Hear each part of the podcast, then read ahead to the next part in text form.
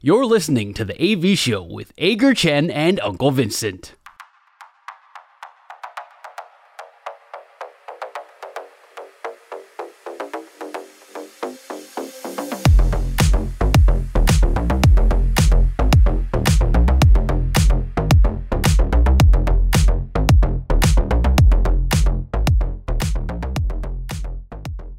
好，今天邀请来到我们 The AV Show 的来宾呢，是在如果你有在打排球的话，应该也都有听过，是 NBA 排球俱乐部的共同创办人。那同时呢，哇，他投钱非常非常多，他是台湾艺术大学的排球教练，那他个人呢也是激励与体能教练，同时呢也是国家考试合格的物理治疗师吕继鸿，欢迎继鸿。嗨，AV Show 大家，大家好，我是继鸿。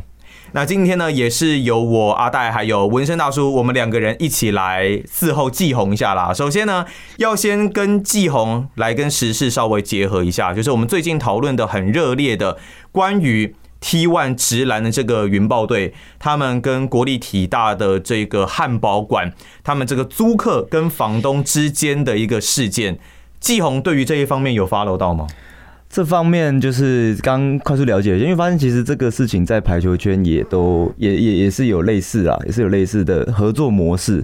然后就是在我们呃台球企业联赛的极速超跑队，其实也是跟国体去谈一个呃长期租约。哦，他们也是跟国体去去合作的。对对对，就是他们主要选手的训练基地是在那边，因为他们主要的选手的 pool 也是从国体的学生去去组成的。啊、oh，OK，对，因为在 T One 这一边呢、啊，之前当然在我们节目前面，我们有稍微跟大家聊一下，就是说，呃，当然网红馆长有对于国体的可能场馆的设备啦，然后整个场地的标准啦，跟现在 Dwight Howard 来到了 T One 这个加盟云豹之后，这场馆呢似乎有点不敷使用的需求。那当然国体到这边有做出回应哦，呃，馆长所提的可能像单场的租金一百万元啦，还是说云豹球团投出三。三千万进行装修，跟事实不太符合哦。里面也有讲到说，其实国体一场就这种租用的标准，大概就只有十三万五一场比赛，那非比赛日五折。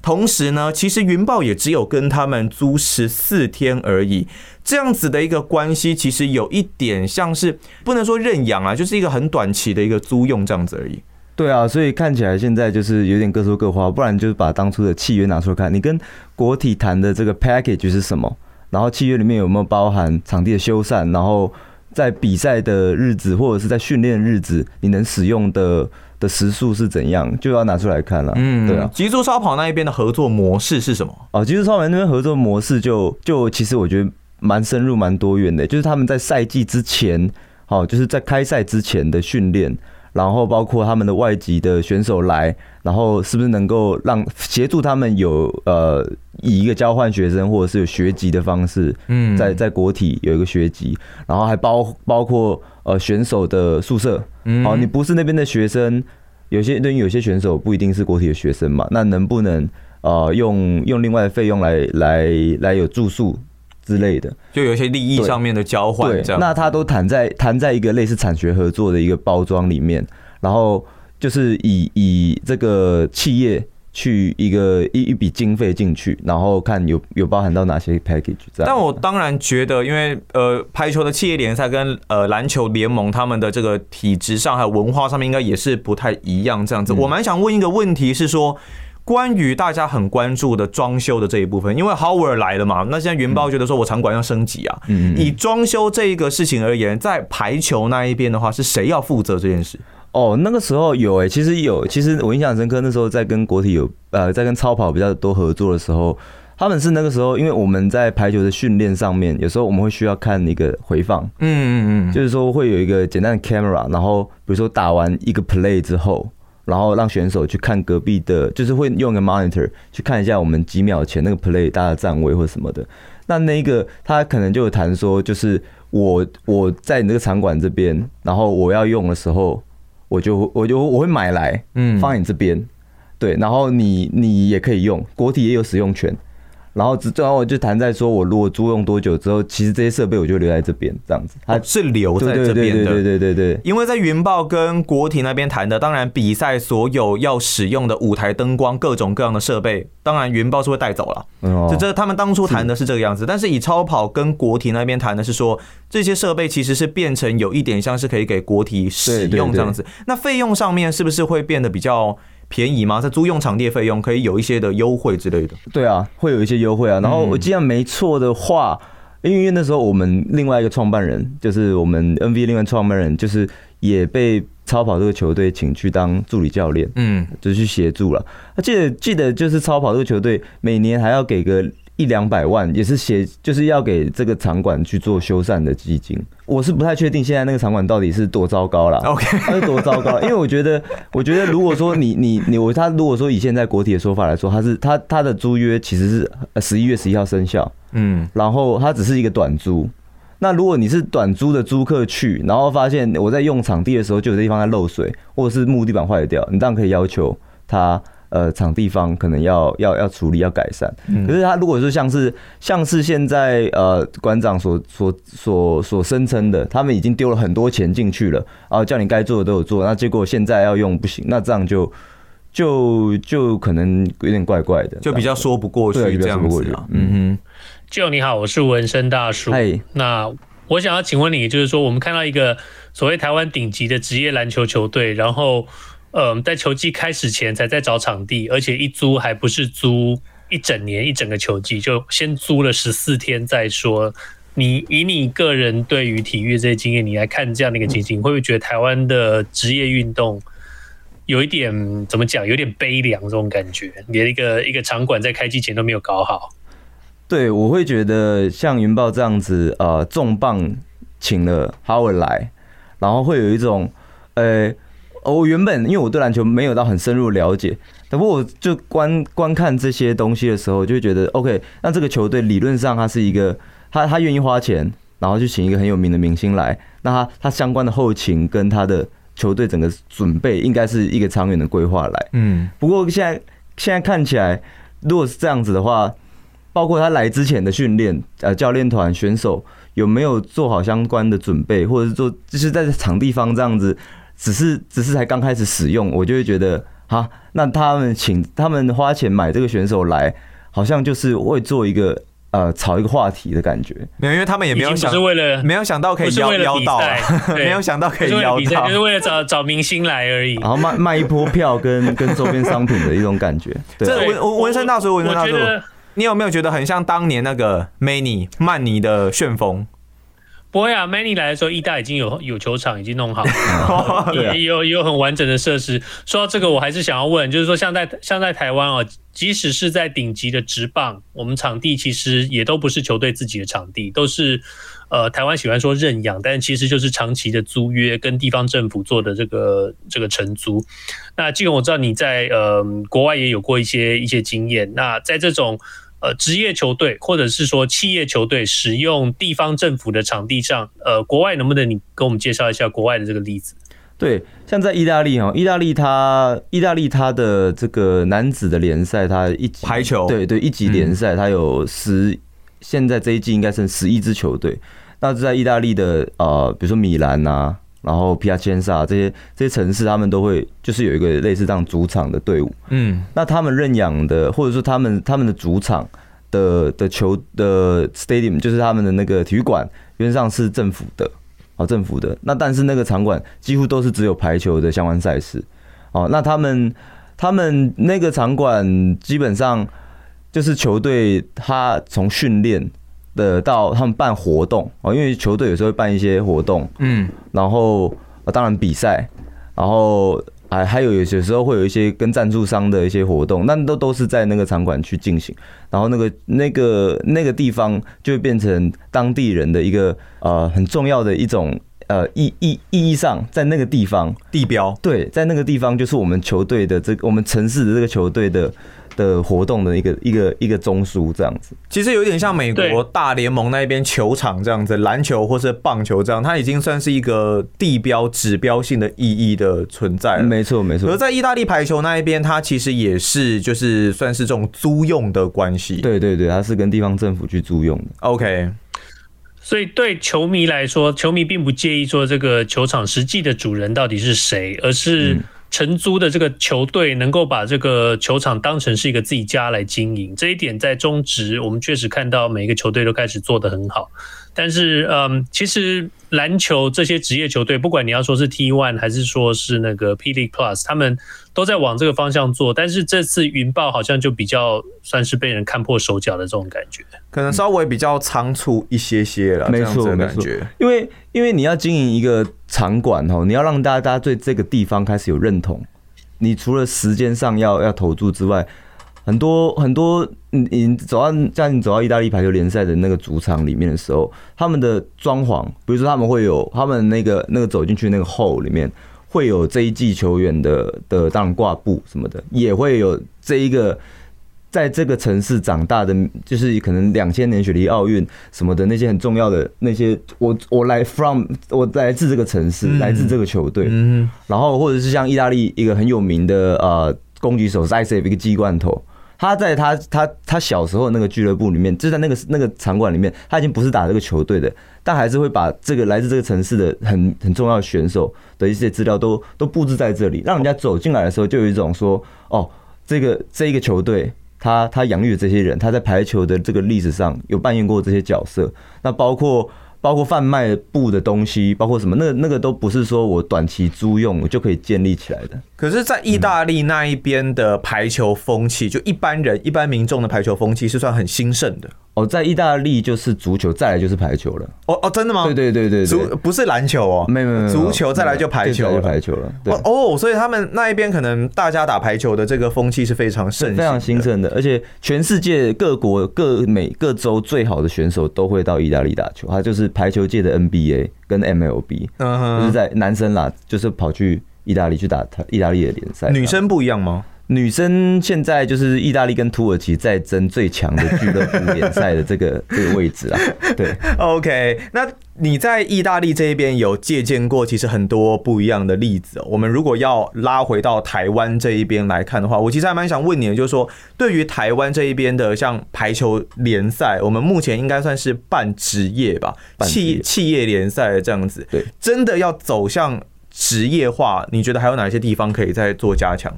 那如果结合到今天的这个主题的话，哈，就是在主场经营上面呢，主场经营上面，现在虽然说像超跑，它是它是跟国体有长期的这个训练的场地的这个合作，但是其实根本的比赛上面，就是他们我们在在打在赛季的时候的比赛的场地，基本上还是由排协去跟地方的政府跟地方排委会去找场地，所以场地哦都就都就都是某些学校的体育馆。然后像中原大学体育馆，或者是之前还有办在在呃，比如说嘉义的铺子一个地方的一个，有有有，我来自铺子，真的，对，就是就是能够谈到一个呃，可以让各个球队认养的一个比赛的主场的，现在现在还很缺乏。现在很缺乏，是资源上面的问题吗？资源上面的问题啊，因为我们现在排球的赛季很短，半职业嘛，那一年只打三个月，加季后赛哦，加季后赛什么挑战赛加一加进去，可能凑到四个月左右。嗯哼，那你就没有，你就没有那个啊，negotiate 的那个那个去跟一个场馆谈说，OK，我我是一个半年八个月的一个啊的的。你也没办法去谈到什么赞助啊，或是什么的这些东西，因为毕竟赛季时间就是短。对啊，目前现在是现在是这个状况。哎，各球队好像之前我见排排球，现在就是想要办一些主题日啦，哦，也像也像篮球、棒球这一类的，排办一个主题日，然后各球队就办一个哦，这个像极速超跑，他们就是。他们就是老板，就是弄弄超跑跟超跑保险的嘛，嗯，所以主题日就会真的是请很好的车来，迈阿伦啊，然后然后法拉利啊，然后让球迷知道说，OK，这个球队背后的背后的支持的人是在做什么事情这样子。可是每个球队，因为现在现在气联球队里面真正像企业的就只有两两间，其他的都还是呃某个学校去拜托来的，拜托来的老板去赞助这样子。就用现在用现阶段是用这样子的方式去做合作哦，对啊，所以也不是说真的那个企业多喜欢排球，愿愿意投资源进来，嗯，对，还我们聊到这些赛制上跟资源分配上这个问题啊，我就会很想要问季鸿，因为你自己也曾经呃投身在台湾体改这一块，在这个这个领域都做努力。那台湾的这个这个体育推到最后，就是大家都会推到体育署。那现在如果说你是体育署长的话，我让你做一件一件事情来改善台湾的体育这个环境，你会想要做什么？哦，对，虽然 Vincent 是这样问，但我脑袋有第一个浮现的是不要做什么。哦哦，真的啊？OK，对我第一个浮现的是作为体育署长不要做什么，因为因为呃，因为像我觉得做的比较成功，能够职业化、商业化，然后变成一个运动的 culture 的东西，像台湾就是篮球、棒球做的相对比较。好，嗯，那它都出现了一个很重要的共通点，就是他们不不仰赖政府的补助跟奶水，在在在这个联赛本身啊，嗯，好，那我觉得作为一个政府，他他要他要介入的角色，应该是能够让所有呃，比如说小孩子，好，就是小朋友，他在成长发育的过程中，因为体育署他在教育部下面，如果是体育署，他的工作应该就是让运动。这个文化能够深入在呃台湾的教育里面这一环，就是说，对，当运动这个事情变成是说台湾呃，你每一个人在路上，你抓他说，哎，你有没有什么兴趣？你你喜欢什么运动？对，对台湾人来说是一个很常见的事情的时候。那那就我觉得那就会，我觉得我们的节目到这边，我们以后啊就应该，我跟阿戴两个想要放假的时候，就应该请季红来担任我们的代班主持人，因为我们这节目现在录了第几集？十二集了，我们大概十二集头有十集都会讲到说台湾的运动的风气真的还不够，希望把这个运动的风气给拉起来，因为我们台湾人讲的好像多爱运动，多爱运动，但是大家真的去国外走一圈，就像季鸿刚刚提到的意大利人打排球，嗯我们在我们常常讲到美国的这些疯狂的美式足球跟各种各样的。这些运动项目，台湾真的还差得太远。所以，所以其实我刚刚听季红这样子讲下来，我会觉得说，身为体育署长，身为一个政府单位，我觉得你要让台湾的体育环境蓬勃发展，最重要的一件事情是，你反而不要去插手职业的东西。对，职业归职业，政府归政府，然后推广就是政府可能要做更多推广这一方面的事情。没错，我可能会先做的事情就是，如果今天补助各运动协会，它里面的钱的那些它资它钱用的方式是在在在扶他的，在在很大部分投注在他的联赛里面的话，我可能会会希望他使用目的在于说。比如说，我怎么样能够让各个学校、各级学校在他们场馆的优化使用上面？嗯，因为现在有一些很多学校的的运动馆啊，或什么的，它的场馆是很闲置的。哦，OK，对，那闲置的这些场馆，通常是因为学校没有行政能量去管理，比如说这些租用啊，或者是办活动，根本就没有办法。那我们就必须让它场馆能够活化起来。那那再来就是学生的学生。体育课的执行的程度了，嗯，啊，或者是说，呃，学生哈，他他现在现在我们以前念书的时候都要上到第八节、第九节，还有晚自习嘛，好像是吧？还会被借课啊？对啊，会被借去上数学课、国文课？对啊，对啊。那所以，对对教育部或体育署来讲，就应该要让学生在学习在课业上的内容有一点规范。那你不能说。就是都都去做那些你觉得重要的的学业内容。OK，对，所以其实以现在整个，如果真的是当上署长的话啦，这这些方面的推广，这些方面的配置，应该现在来讲，这个状况是不是那么健康的？还是需要再呃重新的做一些调配？季红自己本身哦，也是有在做场馆的经营。你是 NBA 排球俱乐部的共同创办人嘛？没错。以你你现在经营这个场馆，经营大概多久？呃，现在我们刚续约，其实要进入第三年，续约了，恭喜，刚续约，续约，哇，续约签下去的时候想说，好，好，好，我再，啊，应该还可以，再跟，再跟，应该是可以，对对对，跟地主续约，就对，你们你们也是租用的关系，对不对？没错没错，租用关系，因为那时候我们，嗯，刚开始的时候。在做俱乐部、在做教学、在做推广的时候，也是跟各个运动中心，然后学校去借他们的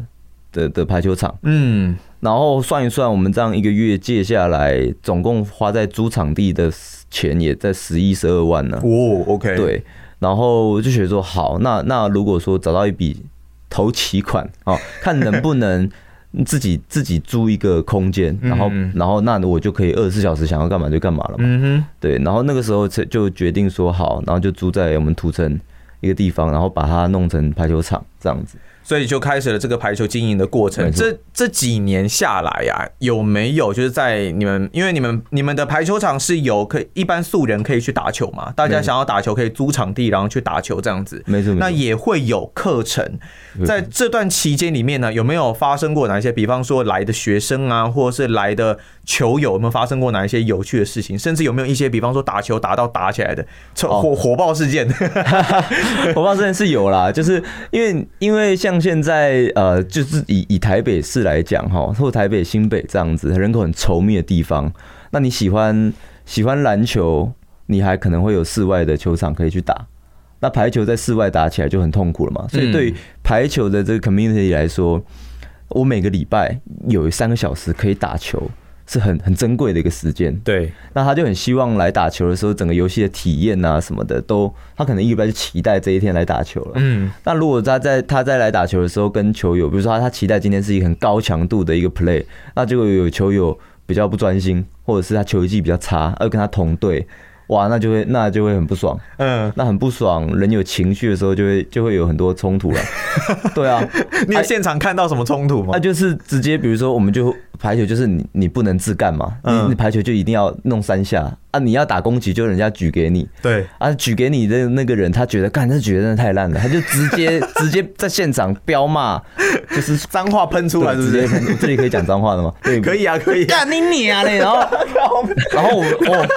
然后我们，我们就是呃，因为我们有两个球场，我们就玩两个球场，然后隔壁场的就看发什么事，然后同场的又看发什么事。然后我们是工作人员，都看他们是这样子，然后就是摔球这样子之类的，对对对。然后 OK，对，然后然后然后我觉得还后来后续还蛮有趣，也有跟 culture 有关的一个事情啊，就是就是台湾呢，大家只要有人发飙了哈，台湾人个性其实就比较不会说真的去直接冲突起来。呃，对对，大家不会直接发飙是老大，对对对，然后大家就会比较缩。然后我有一个很好的，就是也是他从美国回来的一个朋友，他是走来跟我说，哎，Campbell。You should stop this。他是说，如果说有这样子的人在在在老美，他们会直接把他赶出去。哦，比如说你在餐厅直接直接对闹事的人要先移开。没错。哦，真的哦，我大叔是这样吗？